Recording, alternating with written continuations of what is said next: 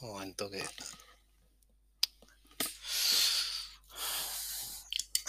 Se me ha colado. Se me ha vacío el chupito.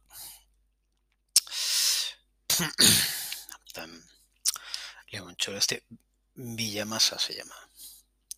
Está bueno, ¿eh? No sé. Igual no os mola esto. Igual no os mola la música, yo qué sé. Estáis aquí porque tenéis una vida ciega. Bueno. Hoy os voy a hablar de, de una canción que, bueno, a mí me gusta mucho esta canción, pero es cierto que es una canción donde si algún pureta llega alguna vez aquí, dirá, cojones, no había canciones para poner, tienes que poner esta. Y tendrá toda la razón. Tendré toda la puta razón, porque este disco es un disco es un disco de resurrección.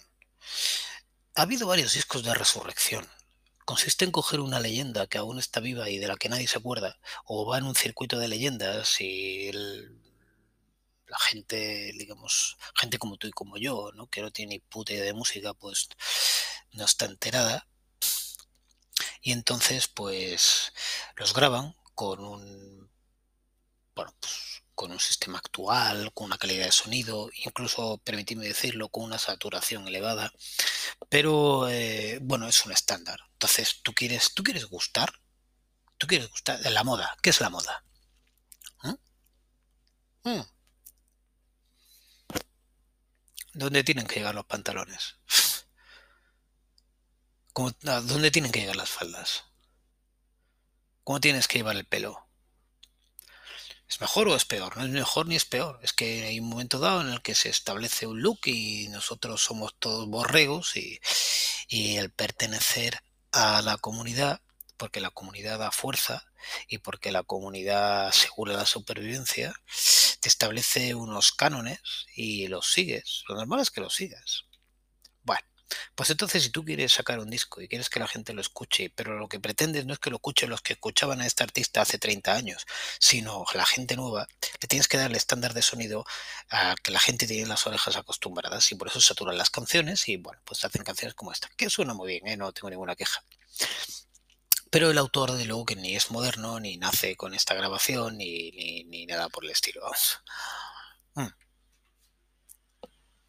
Mm. Estamos hablando de un tipo que se llama Solomon Burke, o Solomon Burke, que diríamos aquí, los que no sabemos inglés. Y es un, es, un personaje, es un personaje dentro de la historia de la música. Yo escuchaba hace años un podcast mm, cuando salía a correr, ¿eh? yo tuve un momento que corría. Y me ponía muchas veces este podcast. Era un podcast que eran dos chavales. No digo el nombre porque no me acuerdo, no porque no lo quiere decir. Pero eran dos chavales que de una forma muy distendida, con humor, de una forma muy, muy plana, hablaban de grandes artistas de la música. Y hubo un episodio dedicado a Solomon Burke. Y yo aprendí en aquel episodio, escuchándoles, que había sido un tío, para ellos me contaban, ¿no? En aquel, o nos contaban en aquel episodio, que era un tío que, que fue el, el creador de la palabra soul. Porque en un momento dado, cuando llega a una discográfica, había una discográfica en aquel momento muy importante, yo no tengo tanto conocimiento, me gustaría tenerlo, ¿eh? para hacer un día un podcast sobre discográficas o hacer una serie de podcasts sobre discográficas y hablar de, venga, hoy, patapá, esta discográfica. No, me lo podría preparar, pero como no ha sido lo que he hecho hasta ahora, me da pereza. Y a lo mejor hasta cambiaba el espíritu del podcast este si empiezo a documentarme y a... No lo sé, depende del tiempo que tenga libre. Yo no me cierro a nada. De verdad que me he ido únicamente por lo que me apetece. Entonces... Eh, el caso es que fue a una discográfica, decía, muy importante de la época, que se llamaba Atlantic Records. Bien. Y entonces le, decían en aquel podcast que en un momento dado le preguntaron qué tipo de música hacía él. Y él habló que él hacía música con alma, él hacía música soul.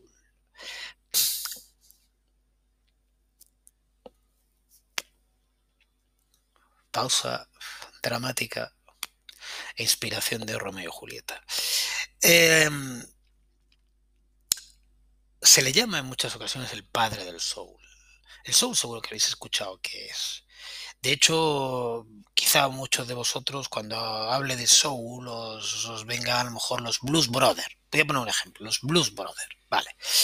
Y si hablo de los Blues Brothers y, pensáis en una canción de los Blues Brothers, a mí viene un disco que tenía un colega mío, José, Josefo, tenía un disco, un disco acojonante, donde escuchábamos mucho una canción de Aretha Franklin que se llamaba Think, que otro día vendrá por aquí, ahora no es el caso.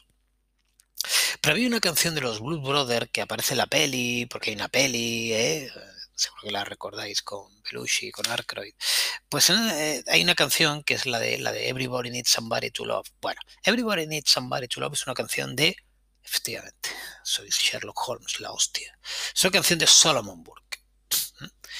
Um, pero hoy lo que traigo no es, eh, no es Burke eh, clásico, es Solomon Burke moderno. Eh, viene un pavo, le encuentra, eh, coge una serie de grabaciones, una serie de, escritos de tíos curtidos en la materia y le ponen a cantar. Y venden esa madurez que tiene la voz cuando alcanzas cierta edad y, por qué no decirlo, cierto peso. Y hacen esas canciones. Y vamos a escuchar una canción de este disco. Vamos a escuchar una canción. Es la canción que da nombre al álbum. La canción se llama Don't Give Up on Me, que viene, podríamos traducirlo como No, no me des por perdido. Eh, a mí me gusta muchísimo el título de la canción, No me des por perdido, me encanta el título de esta canción.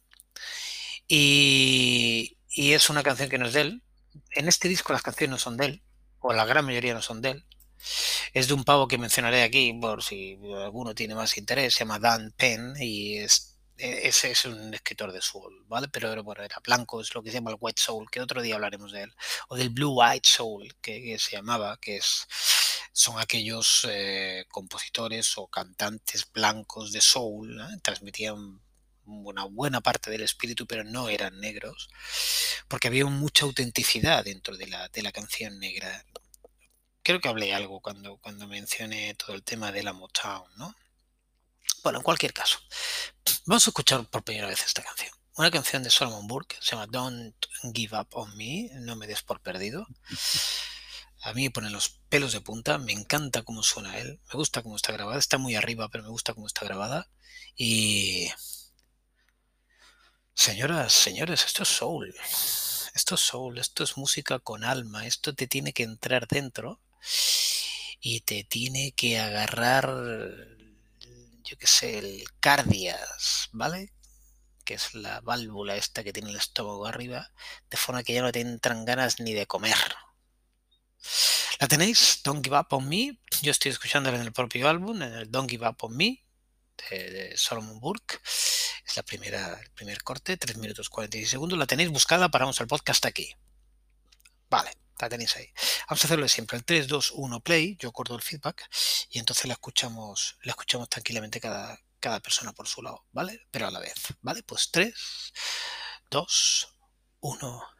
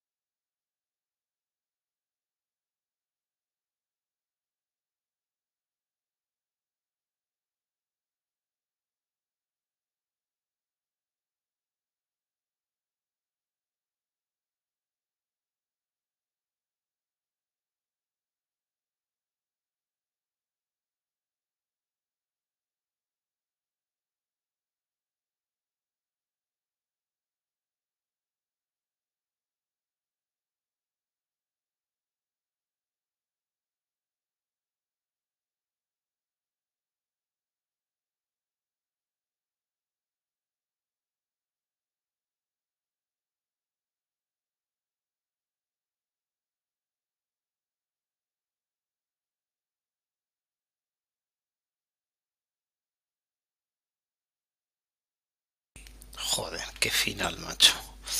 Es que la canción no tiene desperdicio desde que empieza hasta que acaba. ¿Cómo canta este hijo de gran puta?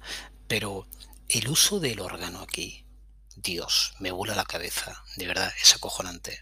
Las canciones que tienen, lo que mete ese órgano, ese teclado por detrás, aparte del piano ¿eh? que está, es... Me gustan mucho. Vamos, vamos a tener muchos podcast por delante, a menos que, no sé, se me lleve el coronavirus o, se caiga la red mundial o yo qué sé qué hostias. Pero si os gusta esto y si queréis acompañarme y si os apetece otro día escuchar otro podcast, vamos a, vamos a hablar de los teclados, vamos a hablar de, todos estos, ¿no? De... Voy a entrar en más detalle. El, porque para mí, para mí es un, el teclado, voy a llamarlo teclado, ¿vale? El teclado, Farfisa o lo que sea. El teclado es un, es un, es un piano empapado en alcohol. En ese momento de las 6 de la mañana, donde te atreves a contar lo que te duele y vocalizas solamente a medias y alargas las palabras y la emocionalidad en ocasiones te embarga y acabas una frase sin, sin acabarla todavía porque en la última sílaba te dejas siete segundos más. Por Dios, es emocionalidad pura, el órgano. Y aquí suena que te cagas.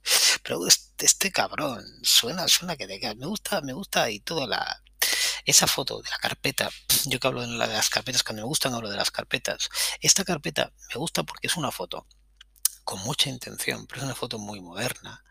Es una foto, tiene, tiene, hay un punto, vuelvo a hablar, lo hablé cuando, en el podcast de los King hablé de, las cosas que tienen un punto, que están en el filo de la navaja. Eh, esta, esta, foto está entre, entre cutre y bien. Está entre cutre y bien. Me parece que está muy bien tratada a nivel de imagen, para nivel de composición y me raya un poquito. Me raya un poquito. Veo una, postura de él exagerada, eh, pelín. Ah, me hubiera gustado una cosa un poquito más natural. No me gusta nada el fondo. Eh, pero no acaba de ser completamente hortera. Tiene un punto, un punto, me gusta mucho el, tratamiento que tiene la imagen, el color que tiene la imagen, el quemado, la saturación de los puntos donde hay mucha iluminación, el, blanco oscuro que hace, me gusta mucho con ese dedo así, un poco tal, bueno, es muy típico, ¿no? De los grandes leyendas ya con cierta edad de imprimirles esta imagen de, bueno, de superioridad, esta foto sacada desde abajo, no viene el gran Solomon Burke a señalarte a ti. Escucha, don't give up on me, te lo está diciendo a ti, ¿no? Me gusta, me gusta mucho.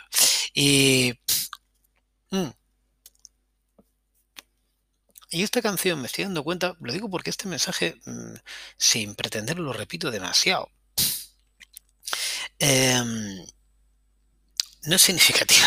Bueno, es significativa, pero no, no es solo un. O sea, si os ha gustado lo que, lo, bueno, pues, los podría decir que os pongáis Solomon Burke en bucle y escuchéis un rato Solomon Burke y veréis que no todo suena así, claro. Pero yo creo que hay que escucharle a Solomon Burke, tiene que tener un hueco. Si os gusta la música y esta canción no os ha gustado, es que tenéis trabajo.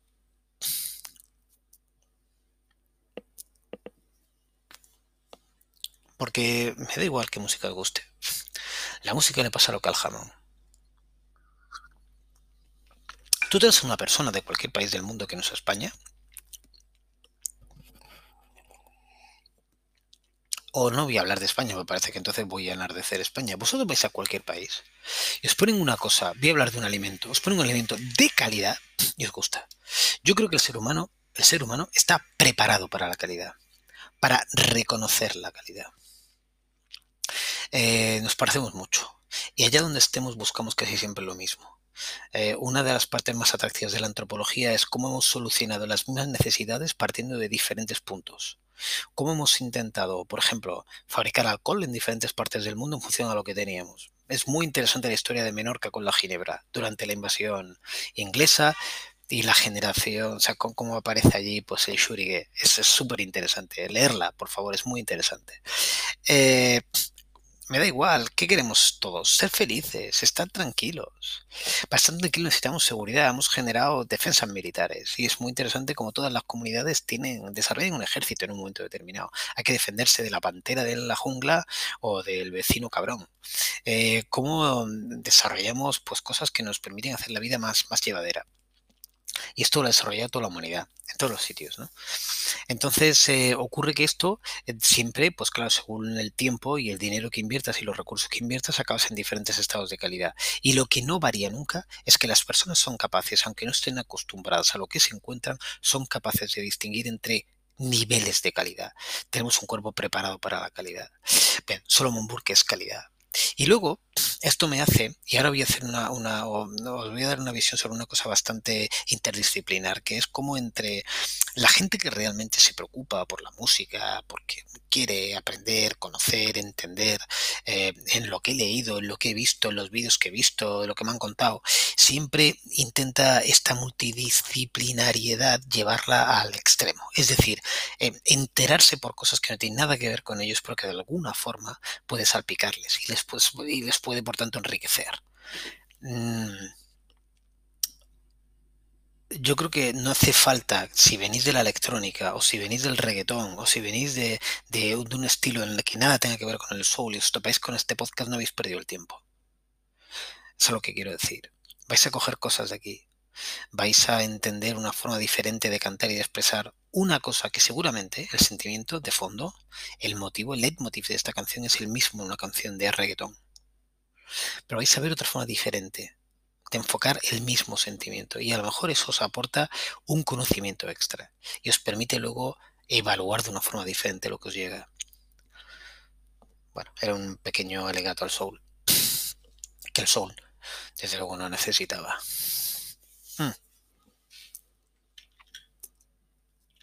Vamos a escucharlo otra vez. 3 minutos 45, ¿lo tenéis ahí? Hacemos un 3, 2, 1 play, lo voy a poner bajito y lo voy a pisar un poco. Es una canción que quita, quita el aliento un poquito, ¿eh? Venga, 3, 2, 1, play. Ese comienzo de guitarra tan lento, tan despacito, ¿eh? esa acústica ahí. Y ahora empieza Solomon. Mm. ¿Cómo salta acordes menores ahí? Los acordes menores, no hemos hablado de los acordes menores nunca, creo, en este podcast. Tenemos que hablar de ellos. ¿Cómo, cómo nos arañan el alma los putos acordes menores? Yo tenía un amigo que decía que la nota más maravillosa que existía tocada la guitarra era el La menor.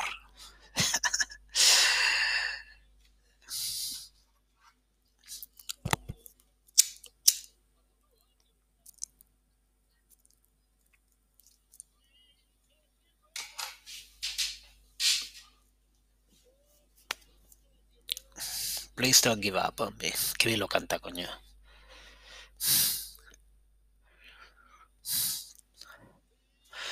Todavía. ¿Escucháis de fondo? Es como un gato maullando el cabrón. Ya está, ya está el gato aquí. Ha llegado el gato.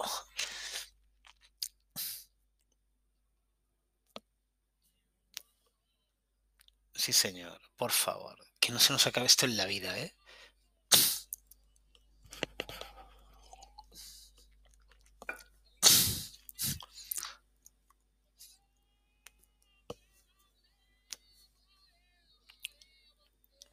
Qué bien cantado está ahí.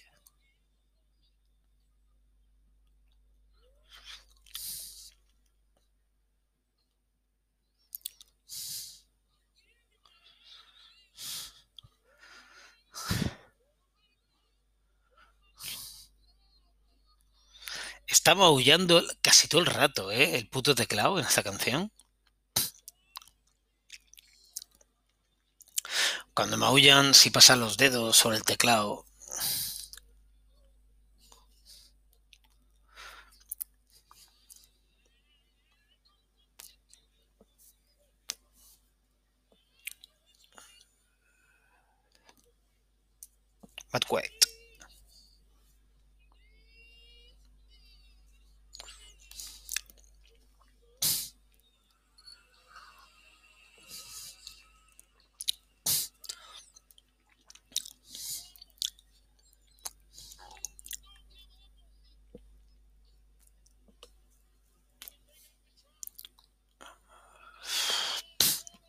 Fantástico como lo hace tú.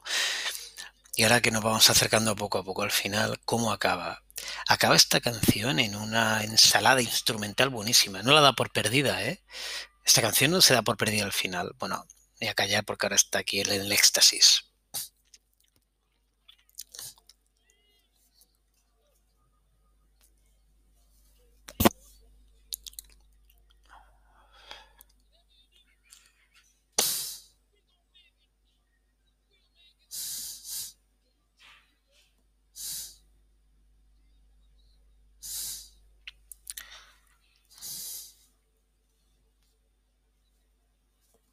Ahora parece que se muere, ¿eh?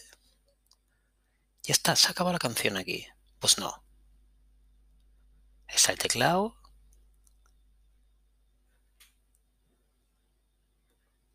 Pero ahí...